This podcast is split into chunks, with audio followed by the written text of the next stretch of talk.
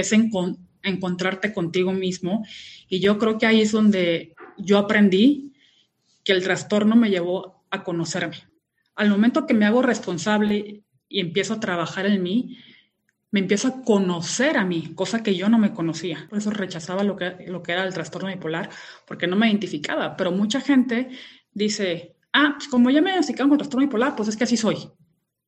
Y mi vida es un carajo. No, yo lo que aprendí es que dije, rechacé y lo rechacé porque no, no me identificaba con eso, pero también me di cuenta que yo no me conocía. Ahí fue donde entendí que una cosa es el trastorno bipolar y otra cosa soy yo.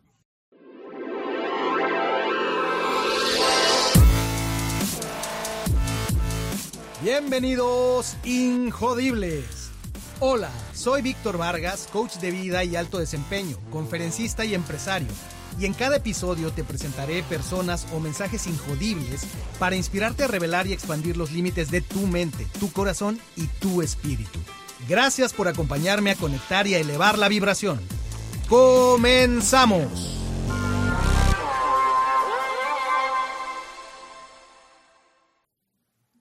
Bienvenido, Injodible.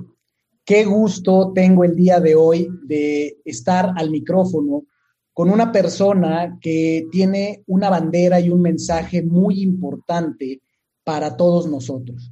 Una persona que además de desarrollar empatía y conciencia sobre el tema que vamos a compartir, es una persona que lo vive, es una persona que nadie se lo contó, que no es que sea por eh, compasión y empatía, sino que realmente sabe de lo que está hablando porque lo ha vivido en carne propia.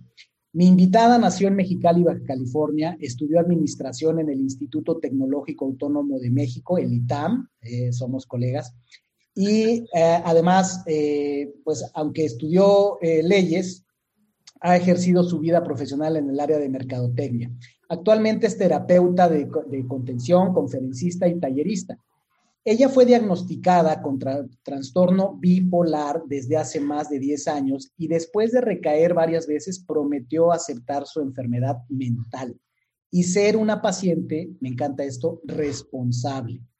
Hoy se sorprende de haber roto el patrón de ingresar a hospitales psiquiátricos cada tres años y acepta su enfermedad sin avergonzarse y con valor para seguir en pie. Ella es fundadora del movimiento Es Tiempo de Hablar, que tiene como propósito elevar el nivel de conciencia y conocimiento sobre las enfermedades mentales y además apoyar a personas que padecen estas condiciones a que vivan la vida de sus sueños al tiempo que aprenden a vivir en estas situaciones de una manera plena, responsable y saludable. Está aquí conmigo Maurín Terán. Bienvenida, Maurín. Hola, Víctor. Pues muchísimas gracias por, la invitación. No sabíamos que éramos colegas de la misma universidad, así que yo creo que ya tenemos una empatía de, ganancia y, y, pues gracias por el espacio y sobre todo por darme la oportunidad de compartir mi experiencia de, vivir con un trastorno que seguramente a lo mejor muchas personas que nos están escuchando lo tienen y no lo dicen por pena, ¿no? Y muchas que tal vez hemos escuchado y que lo trivializamos y que ya nos contarás de ello. Pero mira, además de, más que la universidad, lo que nos une es eh, esta filosofía y estas ganas de compartir la injodibilidad del espíritu humano. Y, tu historia, sin duda, es una historia extraordinaria que, eh, como lo hacemos en este podcast, iniciaremos eh, con esta frase poderosa de érase una vez una pequeña Maurín ¿Cómo continúas esa frase, Maurín? La pequeña Maurín era, al principio era muy segura de ella misma, y no se cuestionaba nada. Y tengo muy presente cuando se me vino el cambio. Se me vino el cambio cuando pasé de segundo de primaria a tercero de primaria. Estoy muy conectada con mi niña interna, entonces tengo muy identificado como que ciertas cosas. Entonces, cuando pasó esto, eh, hubo una transformación totalmente, una transformación en donde la autoestima se me vino al suelo, eh, soy hija única, vengo de unos papás disfuncionales y era una persona muy, muy sola. Yo no convivía con mis compañeros, eh, me la pasaba en mi cuarto sola, visualizando justamente lo que hoy hago, pero sin saber realmente cuál era el mensaje. Y así fue, así fue toda, toda, mi, toda mi infancia. Eh, en la secundaria, igual. Eh, esta parte de donde, donde te estás conociendo como, como adolescente eh, fue igual, con una autoestima baja, pero algo que siempre no he perdido es mi esencia. Siempre he sido muy firme con los valores y con lo que soy yo. Aunque a veces que se me olvide, pero he sido muy firme desde chica. Nunca he sido borrego. Entonces, por esa parte yo creo que hay una parte de mí que hasta hoy eso me ha, me ha salvado, ¿no? Pero esa parte de creérmela, de creer en ti, en, tener una autoestima alta, fue todo lo contrario. Por más que me decían, es que tú eres la más fregona, tú eres la más chingona, este, tú eres, estás, estás, estás, yo no me la creía, ¿no? Había algo en mí que, que no estaba con esa autoestima alta. Y igual, llegué hasta la, así, llegué hasta la, a la universidad. Hubo un momento que era tanta mi inseguridad en mí que compraba las amistades. Me refiero a que compraba las amistades en donde, ah, pues yo te invito a la comida o vete a mi casa a dormir y de repente ya vivías en mi casa sin pagar renta, sin pagar nada, ¿no? Tenías todos los beneficios. Eh, vámonos de viaje, no, pues yo te invito. Entonces, hacía todas esas cosas con tal de que estuvieran conmigo y yo no me valoraba como, como persona. Y obviamente, pues dejaba que la gente abusara de mí. Y a la par de esto, eh, hubo dos detonantes cuando cumplí 20 años. Una fue que me cambié de carrera. Yo inicié estudiando Derecho por esta parte de, que, de hacer la hija modelo de tus papás, ¿no? O sea, estudia lo que necesitan en el negocio familiar, pues ve a estudiar leyes, a ser la, la hija perfecta. Y al año y medio me cambié. Y la otra fue la primera vez que yo me cuestioné. Yo tengo dos salidas del closet y esta fue la, fue la segunda, o la primera, ya ni sé, pero fue la, la, primera salida del closet en donde yo me cuestioné si era gay o no. Y acepté que era gay, pero internamente. No lo dije, o sea, no se lo dije absolutamente a nadie, ni lo experimenté. Entonces, esa fue como que la primera cosa y estaba que me derrumbaba a los 20, 21 y a los 21 años mi papá se divorciaron también. Entonces, esa edad fue detonante. Me acuerdo que me fui a, a un crucero, eh, fue cuando estaba el cambio de milenio, que dice que se iba a acabar el mundo, o sea, se, se, equivocaron, ¿no? O sea, realmente está pasando 20 años después, no, no es cierto. Pero eh, ahí, por primera vez se me, se me vino un pensamiento suicida. Estuve a punto de tirarme eh, en el crucero y dije, no, ni madres, a mí sí me gusta la vida y, o sea, asume las consecuencias, que qué consecuencias son, pues nada más son las mías, pero no puede ser peor que perder mi vida. Eso fue lo que me detuvo, porque sí estuve a punto de, o sea, sí, pues, a decir, a la fregada, pues, si de por sí, por cambiarme de carrera, me la están haciendo de peor, o sea, de que soy la peor hija del mundo, ahora si se enteran de mis preferencias sexuales, ¿qué va a pasar, no? Y ahí fue como que el primer, como que trancón. Y después, a los 27 años, un año antes fallece eh, el esposo y mamá, en el cual yo le guardé mucho cariño y mucho apego, y no supe manejar el duelo. hay duelos que sí llegan a ser duelos clínicos, donde si necesitas ir con un tanatólogo, con un terapista, a que te ayuden, no puedes solo. Y ese duelo yo me lo eché, yo me lo eché sola, ¿no? Y así decidí irme a Inglaterra a hacer la, la, maestría a los 27, con ese duelo, con ese tipo de sensaciones. Y aparte dije, pues si me voy a Inglaterra y si exploro mis preferencias sexuales, pues ni quien se entere. Pues Mexicali, pueblo chico, infierno grande, pues dije, no, pues allá pues no hay bronca, ¿no? Y estando, y estando en Oxford, eh, empezando la maestría justo como a los tres meses, empecé a sentir los síntomas del trastorno que obviamente yo ni tenía ni idea de cuáles eran, ¿no? Si quieres más adelante los podemos profundizar. Y así fue, yo le digo que se me bota el chango, así fue como llegué hasta la, la psicosis y perdí totalmente control de mí, fue la primera vez que fui internada en un hospital psiquiátrico y ahí fue cuando me diagnosticaron con trastorno bipolar. Y obviamente, pues a la hora que me diagnosticaron, yo el trastorno me lo pasé por el arco del triunfo. Yo lo que dije, estoy en un hospital psiquiátrico y, por lo que yo he visto en las películas de terror, una vez que entras aquí, no sales y te tratan de la fregada. Entonces yo estaba abocada a eso y, y ahí, ahí empezó mi travesía siendo, este, teniendo el, el, trastorno, el trastorno bipolar, ¿no? Fíjate que en este tramo que nos estás compartiendo con esta historia, que tiene el, trasfondo familiar, que tiene esta, esta evolución, este también irte descubriendo y reconociendo como esa mujer valiente que eres. Tuve la oportunidad de ver tu, conferencia TEDx. Eh, y recuerdo que inicias la conferencia haciendo tres confesiones, pero a esa lista entonces ya le agregamos cuatro. Cuatro. Cuatro confesiones. ¿Quieres decirlas así en ese orden como las dijiste? Pues no me acuerdo la orden, pero sí me acuerdo perfectamente cuáles eran. Soy norteña, soy mujer, soy gay y para acabarla soy bipolar, ¿no? Algo así. Así es. Y entonces, eh, este, este descubrimiento que eh, primero se da un contexto de, como decías tú, de, adversidades, de situaciones que se te juntan, tanto familiares como personales, eh, fuera de tu ciudad, eh, abriéndote un camino fuera, cambiando de carrera, que pues es un cambio de piel también, la verdad es que el cambio de carrera a, la edad que sea, pero sobre todo a esas edades, pues también es, es como cambiarte la piel. Entonces pasas por esta, esta etapa y eh, es en Inglaterra donde, donde viene este diagnóstico de, el, eh, de la bipolaridad. ¿Qué, ocurre en ese momento? ¿Qué es lo, qué es lo primero que, viene? Me imagino, eh, no sé si, si, fue el caso, si fue, si fue miedo, si fue pensar en volver, si fue, no, pues mejor que estoy acá. En, ese momento, ¿qué sabías de la enfermedad? ¿Qué, sentiste? ¿Qué significó para ti?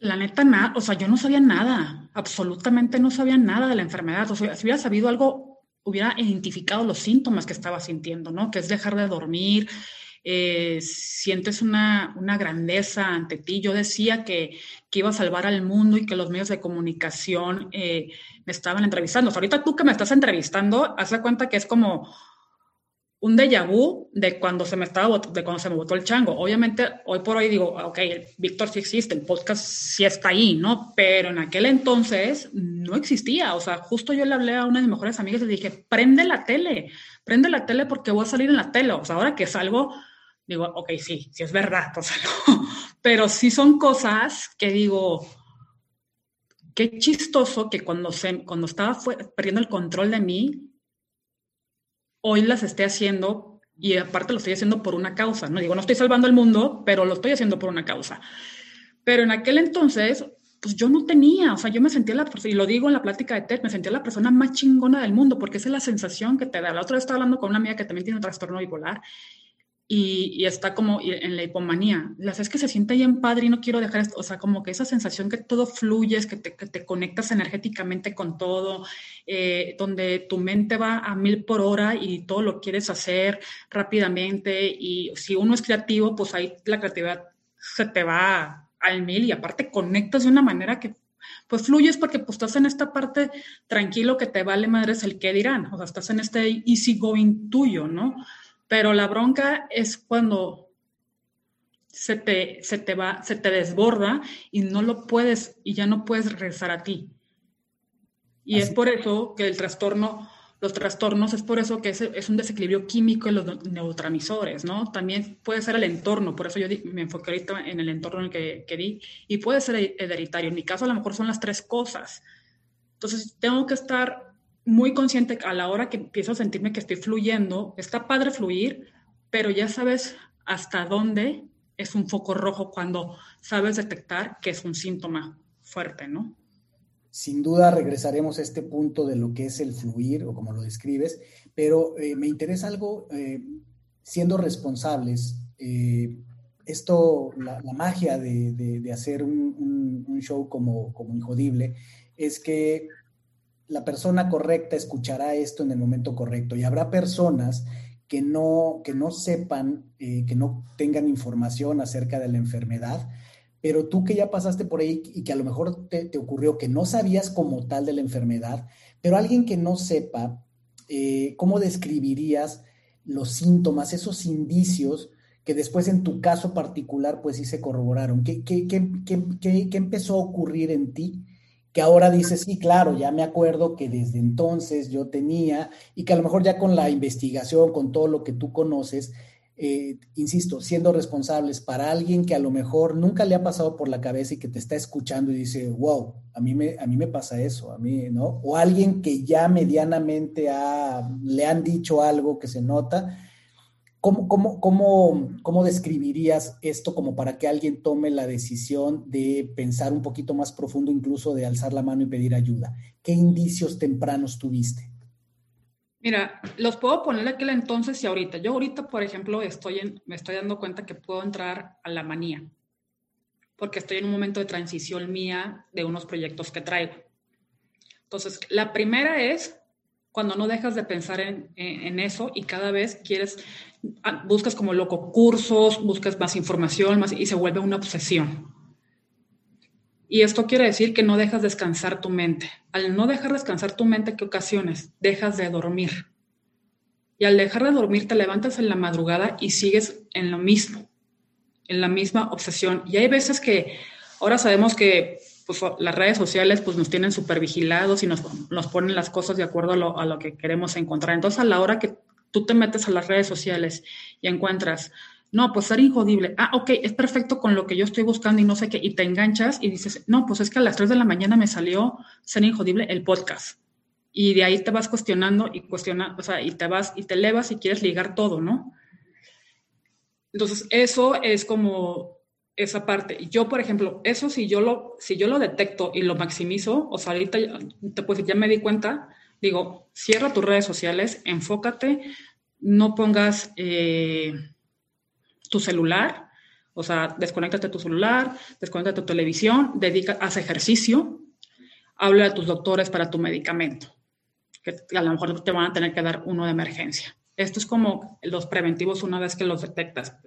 Y los síntomas son bien claros y tienen que estar como en conjunto, no nomás porque sea uno, ya, ah, ya tienes el trastorno. Es dejar de dormir, y a esto no me refiero una o dos noches, sino que dejas de dormir tres o cuatro noches y ya no identificas la noción del tiempo. Ya no sabes si es de día o de noche o, en qué día vives. Empiezas a sentir una ansiedad y una energía impresionante. O sea, te hormiguea el cuerpo completo. Sientes una energía que no, que no te paras. O sea, haces ejercicio, eh, eh, te vas a, a caminar, 10, 15 kilómetros y, no te cansas porque lo que traes en tu mente es tan fuerte que ocasiona que tengas esa energía. Empiezas a hablar muy rápido, muy, muy rápido y cosas, y empiezas a hilar cosas reales con irreales.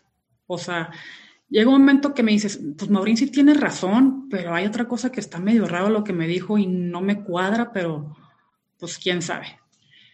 Eh, también eh, sexualmente, pues hay una hipersexualidad, o sea, llega un momento que la persona que está enfrente, pues dices, va, no, no, no importa, sientes como esta éxtasis o este, esta manera que te quieres conectar hasta asexualmente, ¿no? O sea, te, no te importa qué sexo sea ni nada, a veces. Hay veces que, hay veces que sí se enfocan en unos, hay otros que dicen, pues me vale si es hombre o mujer, ahora sí que es depende de, cada quien. Y, te vas así, y cada vez se va incrementando, incrementando, incrementando, sobre todo en el trastorno bipolar 1 que soy yo, hasta que puedes llegar a la psicosis, que es la, la psicosis cuando pierdes totalmente noción de la realidad. O sea, haz de cuenta que tu mente y tu cuerpo se separan totalmente. Y tu o sea, y para que los vuelvas a, integrar es cuando ya caes en crisis y es cuando los doctores te empiezan a nivelar para que te estabilices pero eh, esa parte es bien fea porque es perder totalmente la confianza en ti y el duelo de, de, volver a la realidad, digámoslo así, es bien feo porque la neta sí te siente bien padre y te crees la persona más chingona del mundo. Entonces ya cuando vuelves a, a, ser tú dices, no, yo quiero ser aquello o estar en aquella donde, como yo me sentía, o sea, sí quiero salvar el mundo. Entonces ese duelo es bien feo porque es encontrarte contigo mismo. Y yo creo que ahí es donde yo aprendí que el trastorno me llevó a conocerme, a tener este autoconocimiento de mí, porque antes no lo tenía. O sea, yo nunca acepté que tenía la enfermedad, pero tampoco durante siete años al principio nunca trabajé en mí. Entonces, por eso yo venía recayendo cada tres años. Al momento que me hago responsable y empiezo a trabajar en mí, me empiezo a conocer a mí, cosa que yo no me conocía. O sea, empiezo a, empezar a mí, ¿qué lo, qué es lo importante para mí y no para los demás, sino para mí. A la hora que yo empecé a trabajar eso, me di cuenta de que dije, es que ni yo me conocía. Yo también por eso rechazaba lo que, lo que era el trastorno bipolar, porque no me identificaba. Pero mucha gente dice, ah, pues como ya me identificaron con trastorno bipolar, pues es que así soy. Y mi vida es un carajo. No. Yo lo que aprendí es que dije, rechacé y lo rechacé porque no, no me identificaba con eso, pero también me di cuenta que yo no me conocía. Entonces ahí fue donde entendí que una cosa es el trastorno bipolar y otra cosa soy yo. Separar a la persona de la, de la condición. Así es. Bueno, has dicho una serie de cosas muy, muy interesantes, muy importantes.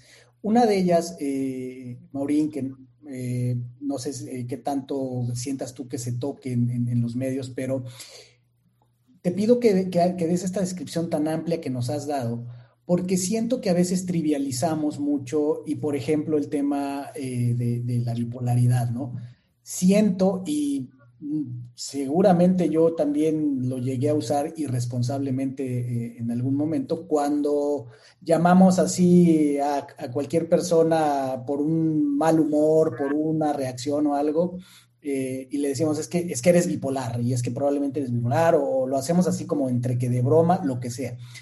Y entonces, eh, por eso te hago esta pregunta para tener más claridad de, en la realidad, como dices tú, una, una bipolar oficial, diagnosticada, tratada, eh, compartiéndonos esto, porque también eh, está esta, esta línea delgada. Me llamó la atención cuando decías que pues puedes estar, tú notaste o ahora te acuerdas que pues tenías estos, estos episodios donde eh, sentías que, no sé, por ejemplo, que te estaban entrevistando, donde pasaban cosas en tu imaginación o decías esto de me apareció un anuncio, me apareció injodible en mi teléfono a las 3 de la mañana y entonces el universo me está hablando. Y creo que es una línea muy delgada, porque es algo de lo cual te diría, o sea, eh, yo creo en la intuición, creo que es parte del ser humano y sí creo que hay que estar pendientes de las sincronicidades y de los mensajes. Pero efectivamente es una línea muy delgada donde, por ejemplo, cuando eh, hemos escuchado o tal vez conocemos personas que dicen es que yo recibo mensajes, yo hablo con los ángeles, yo, y yo no lo pongo en, duda, soy muy respetuoso de eso, pero con esa responsabilidad lo digo de eh, cómo puede ser de delgada la línea cuando no sabemos si pudiéramos tener una condición, con lo que tú nos acabas de regalar, creo que es, es una base sólida de decir, a ver, por ejemplo, si alguien está preocupado por una persona, un conocido, un familiar, que dice, es que mi, mi hermana, ¿cómo ves? Que dice que, que, habla con los ángeles y que, pero si no le ves estos, estos, estas condiciones, estas, estos síntomas que tú acabas de describir, bueno, pues muy probablemente sea otra cosa, ¿no? Pero ya tú ya nos regalas un, un, una imagen de más o menos, probablemente no todos los casos sean iguales, de más o menos eh, qué tipo de situaciones se dan a nivel físico, a nivel actitud. Hablabas de esta eh, obsesividad. Eh, ¿Hay alguna relación en algún momento entre la bipolaridad y el trastorno obsesivo compulsivo? Son todos los trastornos se pueden llegar a relacionar. O sea, yo, yo, conozco gente que, gracias a Dios, yo nomás tengo trastorno bipolar, pero hay gente que tiene hasta cinco trastornos. Ok porque a veces hasta los síntomas son muy parecidos. Entonces, ahí por eso es bien importante ir con los psiquiatras, porque, y a veces es tan difícil también que ellos diagnostiquen, porque a veces no a la primera sale. Afortunadamente conmigo corrí con suerte porque me dio un síntoma, o sea, me dio una crisis de psicosis muy aguda, muy fuerte. Y aparte, pues estaba allá, ¿no? O sea, también es otra ventaja. Pero pero hay veces que, que no te diagnostican a la primera por, precisamente por esto, porque son trastornos que tienen que ver con las emociones y pues tienes que ver comportamientos, tienes que ver eh, conductas y, y, es por eso que a veces es tan difícil, ¿no? O sea, me acuerdo que una vez mi doctora me enseñó su libro de un libro que estaba leyendo y eran así como que diagnósticos y me, me explicó eso. Me explicó, por ejemplo, el trastorno bipolar los síntomas son muy específicos. Pero cuando traen otros síntomas que tengan que ver con otro trastorno, ahí se complica el, diagnosticarte. Y a veces es por eso tan, tan difícil llegar a un diagnóstico correcto. Sí, ahora que lo mencionas, eh, recuerdo una, una, película que se llama Tok Tok. Es una película la has visto entonces. Es una película muy, muy, muy entretenida, pero muy bien hecha. Creo que, creo que eh, de una manera muy inteligente, sí comunica, sí te da cierto nivel de conciencia, si quien la observa, eh, pues se da la oportunidad de, de, pensarlo un momentito, porque aunque es una película que lo hacen con un humor bastante bueno, bastante eh, inteligente y ágil, eh, habla de, los de los diferentes trastornos, ¿no? En esta película es una situación donde varias personas llegan a un consultorio de un terapeuta y resulta que ese terapeuta en teoría va, va retrasado y no llega todavía al consultorio.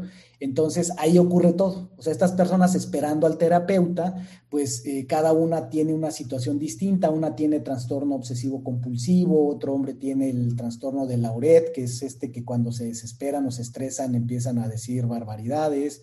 Eh, a la que repite y repite las cosas. Cada uno entiendo está documentado y son trastornos reales. Entonces es una, tú lo, eh, tú que conoces del tema de manera seria y profunda, ¿crees eh, que, una película como esta pueda darnos un poco de información también? O sea, ¿sí hay, hay mensajes ahí? Sí, sí hay mensajes. Obviamente, hasta está la obra aquí en México, la de Tok Tok. Ah, no sabía. Sí, está en la, Ciudad de México. Eh, creo que ya van a estar en el teatro, si no, también están haciendo y, este, Stream Live. Y, está la obra y lo tocan desde una, una parte de comedia. Entonces, sí hay mucha información que, te puede ayudar, ¿no? Obviamente lo tocan de manera eh, por encima, pero de ahí ya mínimo identificas que es cada trastorno. Ya con eso ya estás dando psicoeducación. Y ahorita, por ejemplo, hay películas, hay una, bueno, es una serie en Netflix que se llama Spinning Out. Nunca me había tocado ver una, una serie que hablara tan, tan bien, o sea, que explicara la vivencia del trastorno bipolar como lo hace esa película. Hasta yo me identifiqué en una parte, dije, ah, mira, ahí estoy yo. O sea, o sea en esa parte, ¿no? Toca muchísimos temas. Entonces creo que cada vez están,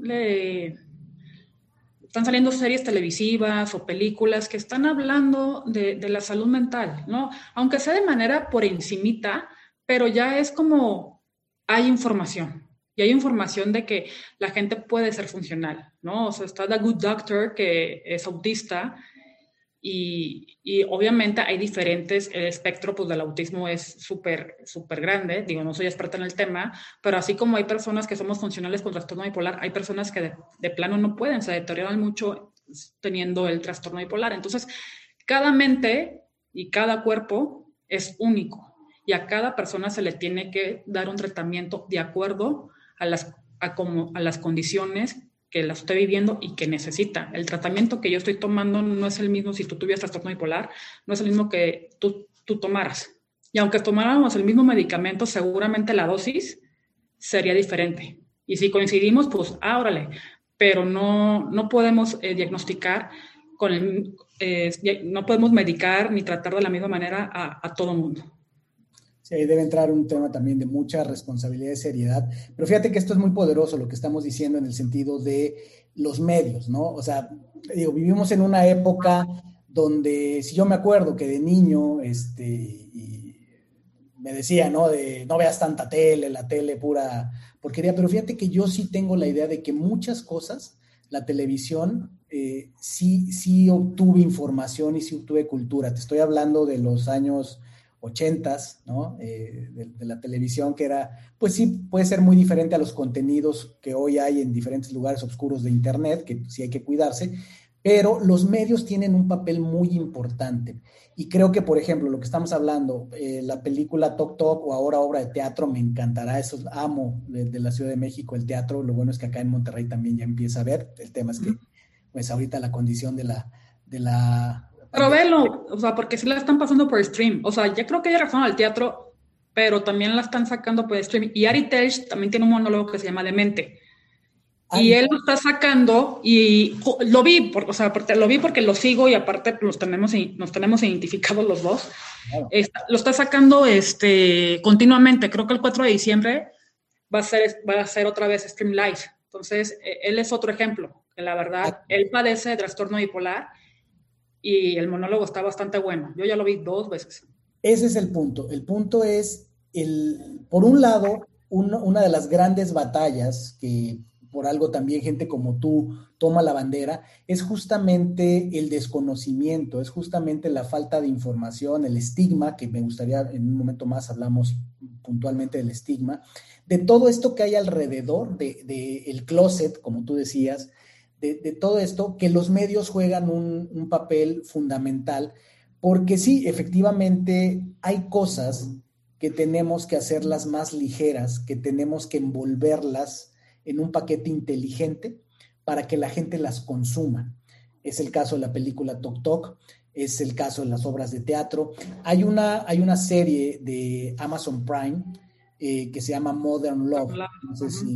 Y hay, un episodio con Anne Hathaway que eh, a mí ese definitivamente me tocó, porque ese es el poder de los medios. Ese episodio, no recuerdo exactamente el título, pero eh, es evidentemente de una, de una mujer que tiene trastorno bipolar, pero te lo cuentan de tal manera que tiene mucho que ver, y, quisiera que regresáramos ahí a los, a los altos y bajos, dirían los, eh, los americanos, highs and lows, porque empieza la, el primer capítulo, empieza esta mujer que con una energía y una vida, y además Hathaway, que es pues, una muñeca, este, lo hacen con un arte que entonces te muestra toda esta energía padrísimo y demás, y te va llevando de tal manera que eh, va gradualmente pasando eh, la, historia, donde ella de, estar en lo alto del ánimo, de, la energía, va bajando, va bajando, va bajando, y entonces la historia verdaderamente te sumerge en este mundo de sube y baja, que ya un poco tú nos dijiste, en este mundo donde la mujer está al inicio con arte, creatividad, energía, y después viene este bajón donde queda totalmente disfuncional, por así decirlo, se recluye en su casa por varios días. Y entonces ya te empieza a contar la historia de sí, así es mi vida, ¿no? Y te empieza a contar de las relaciones, por ejemplo, ¿no? De cómo se enamora de personas y cómo las pierde por la misma condición, ¿no? Este, que en el camino no quiere que se enteren, pero que además ella se esconde cuando, cuando está en sus bajos. ¿Sientes que, retrata en parte la realidad de la, condición, de la enfermedad? Hay muchos que sí, como te comento, o sea, cada quien lo vive diferente. Eh, esta parte de, que ahorita te dije, estoy como que en esta parte de manía, yo ya aprendí a no, a no llegar tan high. O sea, sí traigo como mucha adrenalina adentro, pero yo misma me dije, tranquila, no, o sea, no la saques, vete pian pianito y no tomes decisiones impulsivas. Si tienes que tomar un medicamento para tú tranquilizarte, va, pero si tú lo puedes trabajar de acuerdo a todo lo que has, herramientas que has tenido durante tantos años para controlarlo, va, pero eso es, ahora sí que es trabajarlo, o sea, con la práctica lo vas teniendo y atreverte. Antes, en cuanto yo sentía esta parte de, de hacer cosas y que internamente traigo así como, traigo el proyecto interno y, ay, lo quiero decir, ¡fum!, lo soltaba. Y me iba de tal manera que, o sea, actuaba como, como ella, ¿no? Luego no te salen las cosas como tú quieres o de, de, plano no te sientes pleno y se te viene la, la, depresión o a lo mejor el desequilibrio químico, ¿no? Pero a lo que voy es que no siempre es echarle la culpa al desequilibrio químico. Tú vas viendo señales y es ahí donde yo digo, aprende a conocer los síntomas y aprende a conocerte a ti, porque así vas a poder llevar mejor la enfermedad. Y es lo que a mí me, me está pasando. ¿no? Igual, yo se me viene el bajón y se me viene la apatía y la autoexigencia y todo eso y me encierro y no salgo. O sea, es como no quiero saber nada. por ejemplo, ahorita con lo que estamos viendo del COVID, estar en la casa encerrada siempre, o estar en mi cuarto y que esto es oscuro, para mí es un flashback de que no, esto es depresión y abro la, ventana, me echo la siesta y no cierro la, la persiana, la dejo abierta para que entre luz, porque estar oscuro me genera ansiedad, me genera como esa parte de depresión. Si llega la depresión, la, o sea, la abrazo y no dejo que se vaya a una depresión clínica, que es cuando ya ni siquiera te sientes muerto en vida y esa sensación es horrible. Entonces dejo sentir los, los, síntomas, preguntarme por qué y a veces cuando voy a terapia me dicen, eh, o sea, no te estás dando cuenta de todo lo que has hecho. Esto es autoexigencia de querer estar allá y lo que has logrado te lo estás pasando por el arco del triunfo. Entonces me regreso y digo, gracias por todo lo que he logrado, Maureen. Gracias por llegar hasta aquí. Entonces, es a lo que voy. La terapia siempre va de la mano a lo mejor una vez al mes, ya que estás, o sea, ya que estás estable, pero cuando estás en crisis, yo voy una vez a la semana cuando estoy en crisis. Ahorita, en, el tiempo que estamos viviendo de transformación, estoy yendo cada 15 días o a veces cada semana, dependiendo, dependiendo como, como vemos, porque no hay como que un experto escuche cómo te sientes porque te va a dar las herramientas necesarias para que tú te desenvuelvas de la mejor manera. Es parte de esa responsabilidad que tú mencionas, que me imagino incluyo, llega, porque lo he escuchado, llega lógicamente al punto de que es parte de tu presupuesto, ¿no? Hay especialistas, terapeutas que dicen, debiera ser, así como tenemos un presupuesto para transporte, para gasolinas, quienes tienen automóvil, para comida, el presupuesto, la canasta básica de, los seres humanos, del mexicano, eh, debiera incluir eh, unas cantidades de dinero previstas para la salud mental, no solo la física, sino la mental, ¿no? Y, eh, es parte de esa disciplina, porque muchas veces eh, en, cualquier hábito eh, que queremos mantener, muchas veces el pretexto que nos damos es el dinero, ¿no? El, presupuesto, pero es parte de, esa disciplina. Y ahorita que mencionabas esto, Maurín, me, me, vino a la mente cuando decías el autoconocerte, las herramientas pues eh, Sun Tzu, este general chino de hace muchísimos años, que es el autor del, libro o el manuscrito de El arte de la guerra, él, él dice, conoce a tu enemigo y conócete a ti mismo, y de esa forma ganarás mil batallas. Tiene mucho que ver por lo que decías de, me imagino, parte de lo que has ido desarrollando es en ese autoconocimiento, detectar y ser honesta contigo mismo cuando estás viendo que vas en, eh, que, estás en, el camino a esa, a esa situación, condición donde pues puede empezar ese umbral, ¿verdad? De lo que has visto. En este punto, Maurín, me vino a la mente, eh, con lo que conoces, probablemente eh, lo hayas visto, lo hayas escuchado, no sé si sea una cosa que no tiene sentido lo que te voy a decir, pero pues también me imagino que podemos hacer un comparativo con las adicciones, con estas otras condiciones que a veces también son sociales, pueden ser hereditarias, el entorno, hábitos, pero ¿qué, qué, paralelismos puede haber? Porque al final te puede hacer igualmente disfuncional, igualmente infeliz, te puede causar muchos problemas en tu vida, eh, tener adicciones como el alcohol, como las drogas, la farmacodependencia, el juego, eh, ¿Tú ves eh, teóricamente paralelismos o, has visto de lo que tú conoces eh, cómo se puede comparar? La diferencia del trastorno a las adicciones es que las adicciones tú eliges meterte en eso. Con los trastornos no lo, pues no, no lo eliges. O sea, tú, tú juras que yo quisiera cargar con esto o vivir con esto. No, y lo que sí les quiero dejar bien claro, no combinen las adicciones con, cuando tienes una enfermedad mental porque si no, nunca vas a avanzar. O sea, el alcohol, eh, cigarro, drogas. Si tienes un trastorno, mucha gente me dice, ay, oye, ¿me puedo echar un churro? Y yo, no, porque eso daña tu, tus neurotransmisores y te pueden detonar. El alcohol también. O sea, de hecho, o sea, cayéndome el 20, yo creo que mi primer, o sea, mi primer crisis o la primera vez que me detoné, que mostré mi parte del trastorno bipolar, fue una vez que me puse una guarapeta, porque yo sí tomaba y tomaba como las, como las grandes. Y esa vez me puse hasta las chanclas, que me puse súper agresiva. Y le empecé a decir cosas, o sea, neta se me voltó el chango. Todo el mundo dijo, pues esta le dio la, la mala copa, ¿no? Pero fueron y al año me detonaron, o sea, se me detonó el trastorno bipolar. Entonces, hablando con los doctores me dicen, esa vez fue la primera vez donde los síntomas empezaron a, a salir. Entonces, realmente las adicciones, pues uno, uno elige, es una manera de escaparate de cuando uno no, no se siente bien emocionalmente y, y, te metes en eso, ¿no? Y, y, el trastorno, pues no, no le dije. Sin embargo, lo que sí está, este, que lo se pueden juntar también, es que el entorno que te mueves te puede llevar a tener, una, a tener el trastorno o meterte las adicciones y que las adicciones te ocasionen un trastorno.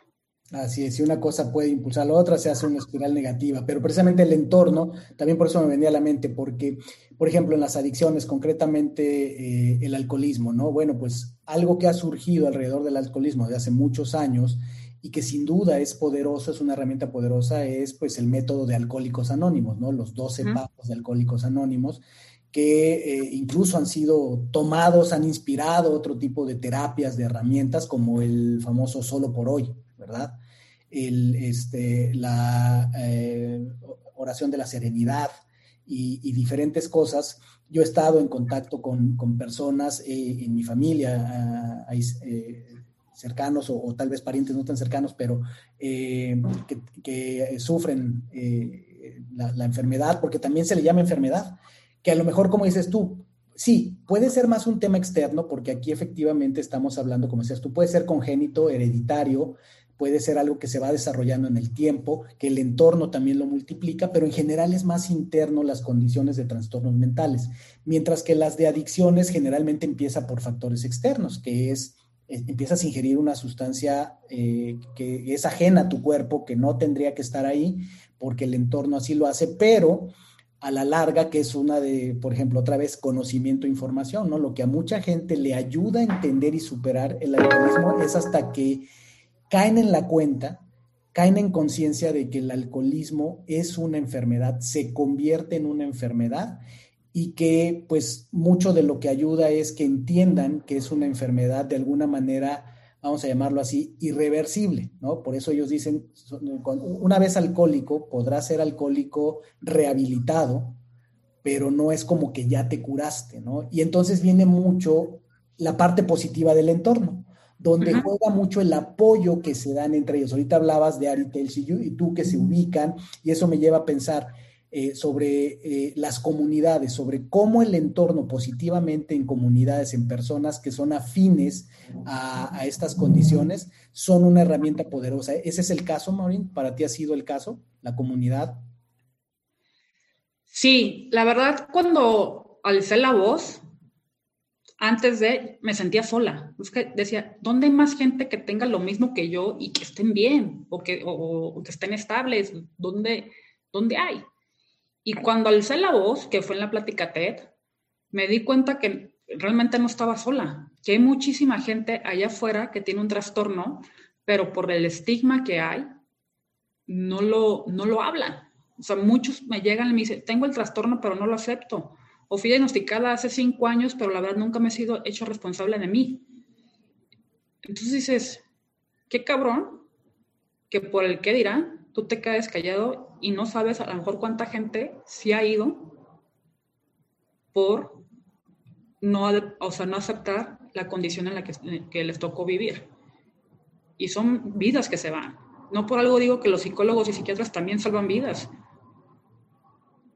sin duda. Y ahora que mencionaste eh, esa palabra que estaba yo reservando para llegar a este punto, es el estigma. ¿Por qué, lo menciono? Porque eh, octubre es el mes de la salud mental.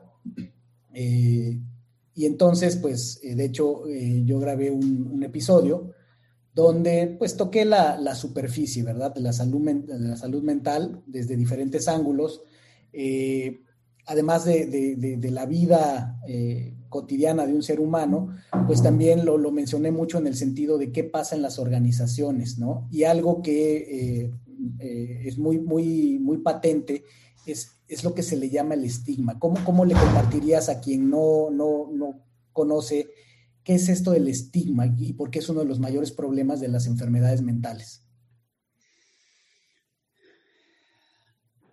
Voy a empezar así, y esto está en cañón. Para mí fue más fácil salir del closet siendo gay que salir del closet y decir que tengo trastorno mental. El ser gay, ponle que yo lo elegí, ¿no? El trastorno no, el trastorno es una enfermedad. El estigma que es, y yo creo que vuelvo a lo mismo. Como es una enfermedad mental y se ven las conductas y, actúas de una manera que es fuera de lo que tú eres como, como persona, la gente es bien fácil que te etiquete y diga, está actuando como loco. Y le da miedo esa parte. Porque al final vuelvo, vuelvo a lo mismo. Si yo te doy miedo, es porque al final tú no te conoces. Y yo sí me conozco y sé que soy más allá del trastorno. Y a la falta de información, a los comportamientos que tienen, es como la homofobia. Es como la parte de este, el racismo. Son ideas que existen y que a la hora que se vuelven acumulativas, se vuelve la masa y es el estigma, pero son ideas que, que, crean la inseguridad que el ser humano está teniendo. Pero cuando tú estás seguro de ti, no hay nadie, ahora sí lo voy a decir, o sea, te vuelves un ser injodible. Y por eso yo los invito a la gente que tiene un trastorno, neta, levanten la voz. Levanten la voz porque al final de cuentas solamente tú sabes tu historia y tu historia seguramente le va a ayudar a muchas personas más. Y no tiene nada mal, nada, pero absolutamente nada de malo tener, tener la enfermedad mental. Nada. Al contrario, tú vas conociendo cuáles son tus limitantes, de qué manera se puedes vivir. Y cuando lo ves así, aprendes a vivir, tu, a vivir tu vida como tú la quieras vivir, aunque tengas esa condición, que ahí está. A lo mejor no sucede tan rápido como quieres, o a veces te frenas, a veces va, pero la puedes vivir. Y si la gente te juzga, es bronca de ellos, no tuya. El estigma se da porque las personas que se quedan calladas le da muchísima importancia a lo que dicen las otras personas. Y al darle importancia a esas personas, pues el estigma se convierte más grande y la idea que traen en la cabeza todos los que le inventaron, pues ahí está. Entonces, una doctora, y lo dijo muy cierto, bastante tenemos para estar lidiando con la enfermedad mental, para todavía estar lidiando con el estigma. Pero el estigma también lo iniciamos nosotros mismos al quedarnos callados. Así es que generalmente la frase es el estigma social, porque es el estigma, las etiquetas que ponemos en la sociedad y hagámonos responsables todos, porque ya lo mencionaste, es el racismo, es las clases sociales, eh, es las preferencias sexuales, es, son las creencias religiosas.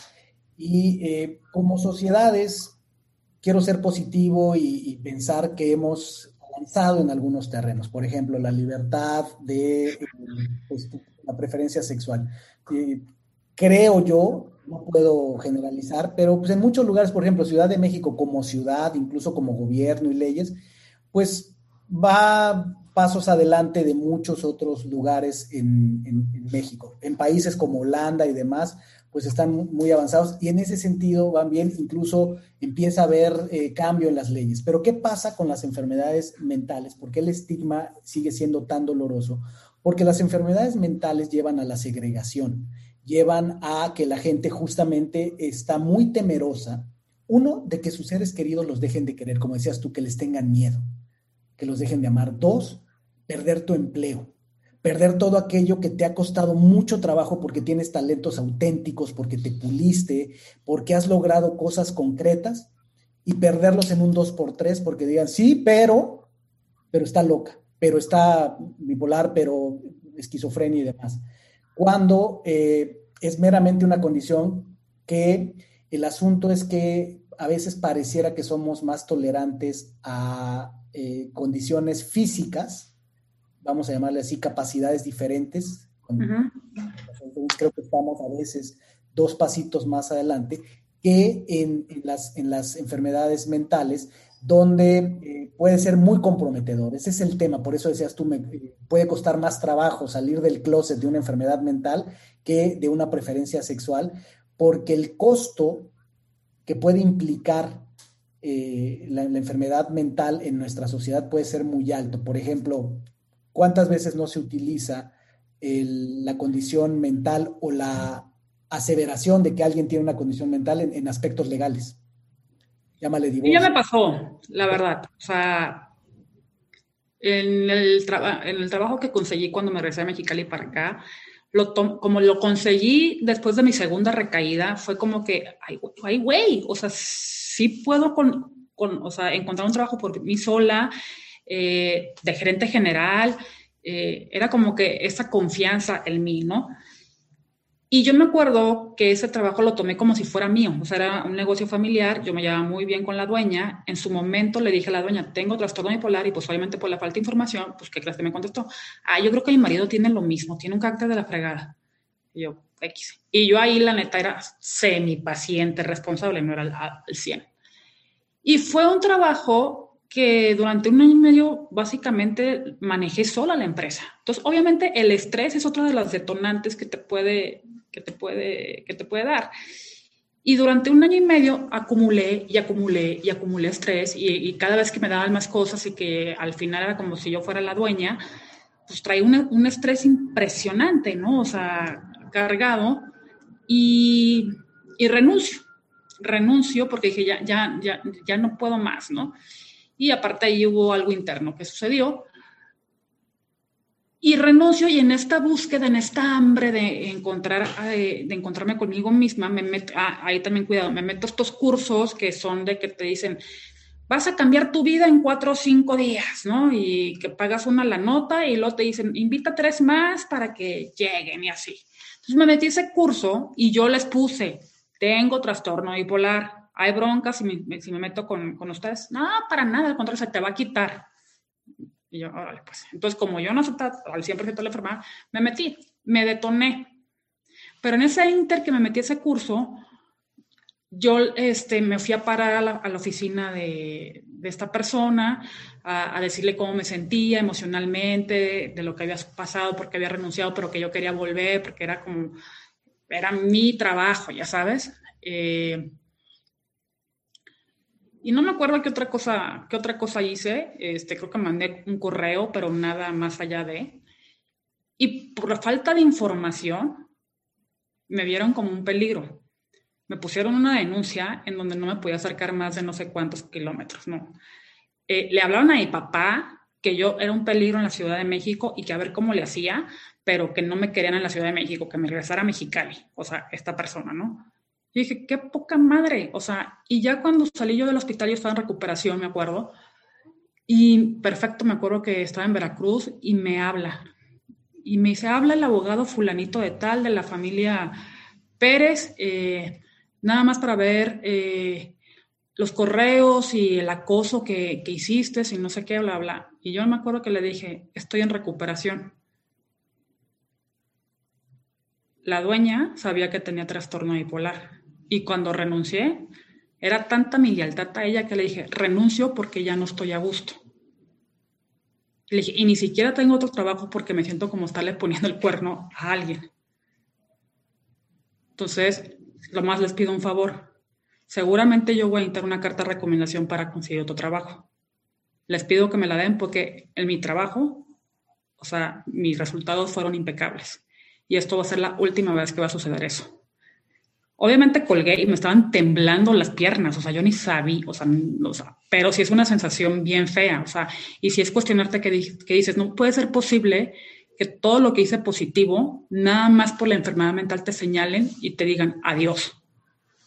Esa fue, o sea, esa fue como la primera, y yo creo que por eso estoy tocando tanto las puertas de las empresas, de que sí somos funcionales, pero cuando levantamos la mano, oye, ¿sabes qué? Dame home office o, o a mí, neta, bajo resultados, mídeme, no por estar de 8 de la mañana a 8 de la noche, mide mi productividad, no, o sea, básate en, en, mis resultados. He tocado la puerta muchísimo con algunas empresas, algunas empresas ya saben el tema, porque somos funcionales. Y la, la última vez que trabajé en empresa, yo ya llevo tres años trabajando ahí, igual el estrés ya me tenía, o sea, harta y aparte te descuentan porque, porque llegas tarde, ¿no? Es una manera de checar tu productividad si llegas más temprano o más tarde. Estoy siendo sarcástica. Y igual dije, bueno, neta ya no puedo, pero si me dan home office y vengo, o sea, mientras me nivelo, pues va, o sea, ahí está mi resultado, nunca he fallado en tres años, ya voy con el director general.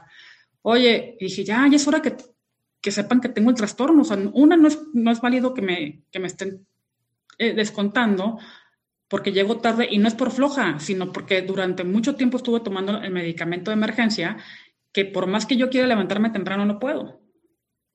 Entonces, pues llegaba tarde y decía, pues primero va mi enfermedad, que primero va mi enfermedad y pues permitía que me descontaran, pero llega un momento que dice, pues no, no se vale. Entonces, ante esto, pues ahí voy con el lector general y le digo, oye, eh, quiero ver por qué me descontaron tanto, una, y dos, le dije, quiero ver si me pueden dar home office.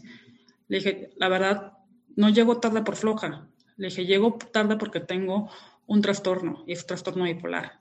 Le dije, pero en tres años, ahí están mis resultados. Nomás dije trastorno, y desde que le vi su lenguaje corporal, fue otro. No me corrió, porque obviamente no puede, pero se hizo todo lo posible porque yo renunciara. Entonces, y dije, bueno, pues ya, ya era mi ciclo. Entonces, una de mis, mis, misiones que estoy haciendo es hablar con las empresas sobre eso. Y ahora que voy a las empresas, digo, estoy aquí y mi carta de presentación es, es porque tengo trastorno bipolar. Entonces, unos sí es como, eh, y otros es, ay, a ver, no sé qué, bla, bla. O sea, nos gustaría que trabajáramos en conjunto. Ah, órale. Le dije, pues así como me están dando la oportunidad a mí, también quiero que los que vengan atrás de mí se la den. Eso es, una parte también que estoy haciendo. Porque uno decimos, ese es el gran dolor, eso es lo que duele, ese es el gran reto qué descripción de lo que es el estigma. O sea, cómo, cómo puede limitar a una persona, a un ser humano, esto que es el ser señalado, el ser limitado, el ser excluido, el, ser temido, ¿no? y muchas veces de manera infundada, y cómo es, eh, genera una serie de, de, disparidades en cuanto a oportunidades de trabajo, en cuanto al tipo de condiciones. Entonces, por eso es que tú ya lo dijiste más de una vez, es tiempo de hablar, es tiempo de alzar la voz. Y ahí es donde estamos en este momento presente, donde con esa valentía, con esa injodibilidad, con esa energía bien aplicada, que eh, no, no, no, no te quedas con, sí, mi trabajo interno y mi tratamiento y demás, sino Maurín Terán decide que es tiempo de hablar, crea este movimiento, esta fundación y cuéntale, Maurín, a la audiencia de qué se trata. Es tiempo de hablar, pues tal cual como, como se llama la fundación, es tiempo de hablar, sí de salud mental, pero sobre, sobre todo de ustedes, que no le tengan miedo a sentir tus emociones, a manejarlas, porque de ahí neta parte la prevención de recaer o de que seas diagnosticado, porque cuando te guardas las cosas, y no nomás mentalmente, también hay enfermedades físicas que se dan por, por, porque te guardas muchísimas cosas, ¿no? Por eso cuando dicen somatizas, esta, esta parte. Entonces, yo estoy más enfocada a habla, siente, no importa si eres mujer o hombre, al final de cuentas somos seres humanos, date la oportunidad de conocerte y no tienes que tocar, o sea, no te tienes que tirar del piso para pedir ayuda. Hay veces que dices, ya llegué hasta aquí y ahora ya no tengo nada que me motive, porque, y cuestionate, ¿por qué no tengo nada que me motive? ¿Qué está pasando en mí? Y si no lo encuentras tú solo, date la oportunidad de ir con un especialista. Especialista me refiero a psicólogo y psiquiatra, ¿no? Eso es tiempo de hablar, o sea, es sensibilizar el estima que dice hacia la salud mental para mejorar el bienestar emocional de las personas. Porque a la hora que tú no estás tranquilo contigo mismo, ahora sí que la paz interior, de cierta manera, no te vas a desarrollar al 100% en las demás cosas. Podrás tener ciertos logros, pero esa plenitud en ti no la vas a tener. Y eso solamente se logra escarbándote a ti mismo y tener la humildad de decir, este es mi miedo, en esto la cagué, en esto no tengo ni idea y no sé si vivir así, qué me está pasando. Porque cuando tú te conviertes en mejor, en mejor persona, en automático tu alrededor lo transmite y es lo que enseñas. Y es lo que, lo que das a, a comunicar. O sea, yo hoy no estaría aquí si yo no estuviera tranquila conmigo. Y hay retos que a veces me pasan y, los trabajo y se nota, o sea, a la hora que, que yo estoy hablando enfrente de ustedes, se nota lo que estoy diciendo para ver si realmente, porque esta no se la compro, esta sí, lo que está diciendo. Entonces, es tiempo de hablar, es, es eso, es crear conciencia de, más que crear conciencia, es sensibilizar este, el estigma que hay. O sea, quítate todas las telarañas que traes, todo lo que has o sea, todo lo que te ha dicho la sociedad que debes hacer y tú qué, qué quieres hacer. Si yo te pregunto a ti, ¿quién es Víctor Vargas? ¿Me podrás contestar? Seguramente sí, porque eres un ser que has trabajado, pero hay mucha gente que dice, pues es que soy empresario y es que soy no sé qué. Bueno, sí, esas son tus expansiones, pero tú qué eres como persona. ¿Cómo te evalúas a ti? Entonces, eso es decir, es tiempo de hablar. O sea, quítate las máscaras y es tiempo de hablar de cómo tú te sientes para tener autoconocimiento de ti y mejorar como persona y sobre todo que tú tengas tranquilidad. Y es con esa fuerza que te da este propósito, que te da haber vivido la experiencia, que aplicas tu energía, tus recursos, tu tiempo a promover esta fundación que más allá de, promover la, conciencia alrededor de las, eh, afecciones mentales, pues mueve recursos, estás llevando recursos a hospitales psiquiátricos, estás dando conferencias, estás dando talleres, estás poniendo de ti para impulsar esto, que eh, te diría, eh, es algo que por eso estamos hablando tú y yo, entre, además de que porque tu historia es hermosa por sí misma, porque también tenemos esa coincidencia, yo represento a Responsive Org en México y eh, lo que quiero, estoy inspirado por traer lo que en otros lugares del planeta se han avanzado dos, tres pasitos, crear mejores organizaciones. Las organizaciones son sumamente importantes, tienen mucho que ver con la calidad de seres humanos que hay alrededor. Casi la mayoría de la población es tocada por alguna organización en la que algunos trabajamos, ¿no? O, con la que hacemos negocios y nos trastoca. Buenas organizaciones ayudan a las personas a crecer. Organizaciones mal afinadas son como coches mal afinados. Generan polución, generan contaminación, generan gente lastimada. Y el tema es que yo pienso, Maurín, si me permites, es no hay ustedes y nosotros. Ese es parte de, es tiempo de hablar, es tiempo de hablar de que no hay ellos y nosotros. Es, somos seres humanos y el tema es que algunos tenemos diferentes condiciones. Muchos de los que el estándar social nos calificaría o los calificaría de sanos, en realidad no sabemos porque el tema mental hay tanto emocional, espiritual, mental, somos seres multidimensionales. Hay cosas del ser humano que no se ven a la primera y hay personas que ven la paja en el ojo ajeno, pero no reconocen la viga en el ojo propio. Hay personas que podrán no estar diagnosticadas con una enfermedad mental, pero se comportan de tal manera, o algunos en algún momento de la vida nos hemos comportado de tal manera que lo hacemos de una forma más indigna y más baja que alguien con una condición y que se está tratando o que no conoce su condición. Entonces, no hay ellos y nosotros, es, ese es el tema, es por eso eh, mi, firma a la que dedico, de donde saco para comer, de donde me dedico a, dar, darme para las organizaciones, se llama We Are One, todos somos unos, porque es verdaderamente una, una visión de vida. Entonces, por eso es que respeto mucho lo que haces, por eso es que eh, cuando empezamos a tener intercambios, sin duda, o sea, me quedó claro, esta es una super mega hiper injodible Muchas gracias. Tiene, mucho que compartirnos, mucho que darnos. Y aquí estamos en esta conversación, Maurín, donde nos has regalado verdaderamente mucha sensibilidad, mucha sabiduría, mucha conciencia. Y eh, la invitación es a la audiencia a que se informen más, a que le demos el lugar que merece eh, junto con otras cosas en las que ya hemos avanzado y las afecciones de la salud mental es una tarea pendiente que tenemos todos los sectores, eh, el social, el familiar, el personal, las instituciones educativas, eh, los gobiernos, todos tenemos que poner manos en esto, tenemos que borrar esas cosas que generan etiquetas, estigmas, para poder resurgir como sociedad. Así es que... Así es. Morín, de que hayas eh, aceptado la invitación, de que estés aquí compartiendo no solo lo que sabes, sino lo que, lo que has vivido, tu experiencia con esa, con esa gran eh, valentía. Y, con todo esto... Te iba a decir que muchísimas, pues muchísimas gracias por tus palabras y, la verdad, eh, no sé, me sentí como que hablando desde el corazón, así neta, ya sabes, y, y eso también es la confianza que tú das por entrevistándome y, gracias.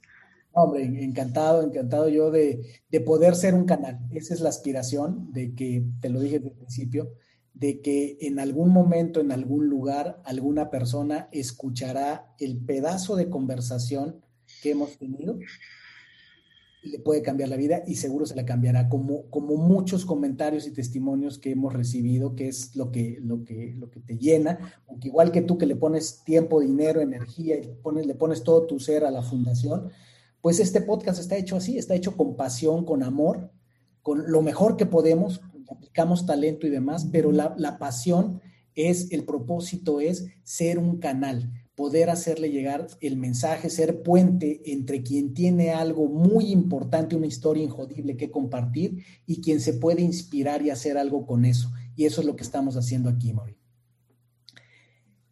Con todo lo que nos has contado y lo que has vivido, Maureen, te tengo una primer pregunta para ir cerrando.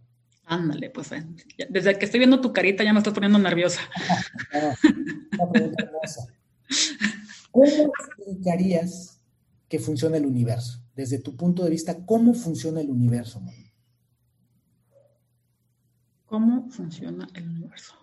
Mira, es algo que estoy aprendiendo y estoy en esa transición y justo estoy diciendo aprender a fluir y dejar que el universo te asombre y, que te asombre, sí, asombrar de manera positiva y es estarte expandiendo tú como ser humano cada vez más, darte esa oportunidad de que el, universo te está presentando para que tú vayas explorando más la vida y vayas explorándote más a ti ante los retos que el universo te puede asombrar por cosas positivas. Entonces, eh, para mí eso es, o sea, y hoy que me estoy dejando llevar y decidir vivir así, sí me estoy asombrando de muchísimas cosas que te sientes en libertad. O sea, es, estoy nadando libre en el océano, basically. Wow. Y eso nos lleva a la segunda pregunta. ¿Qué es para ti ser injodible? Ser seguro de ti mismo.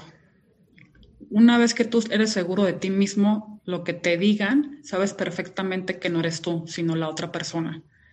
Y cuando te tambaleas, eh, son cosas que debes trabajar tú y hacerte responsable de eso. Maravilloso, Morín.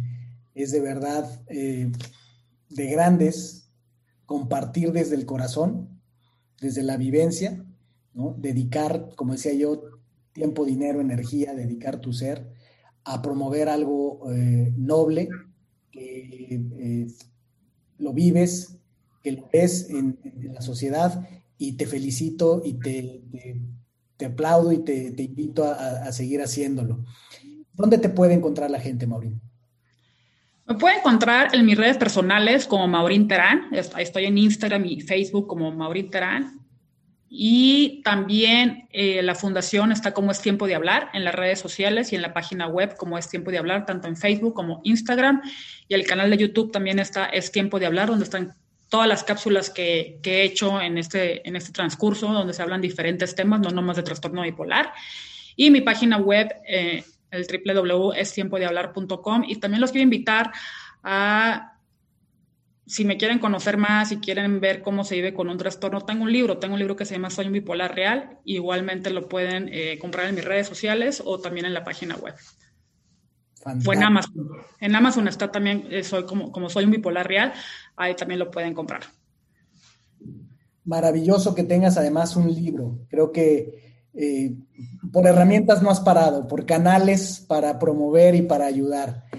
Muy bien, pues muchísimas gracias, Morina. Ha sido un placer. Y a mí, mi querida, mi querido Injodible, me encuentras en mis redes sociales, en Instagram como Ser Injodible, en Facebook como Ser Espacio Injodible.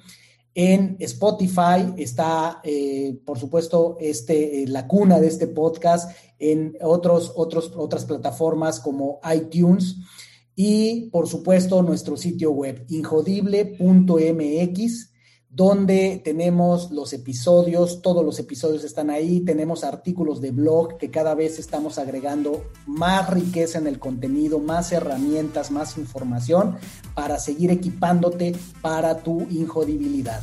Muchísimas gracias y te espero en el siguiente episodio. Gracias por haberme acompañado en un episodio más para moldear y forjar tu mentalidad injodible. Tenemos una cita con tu grandeza en el próximo episodio. Hasta entonces.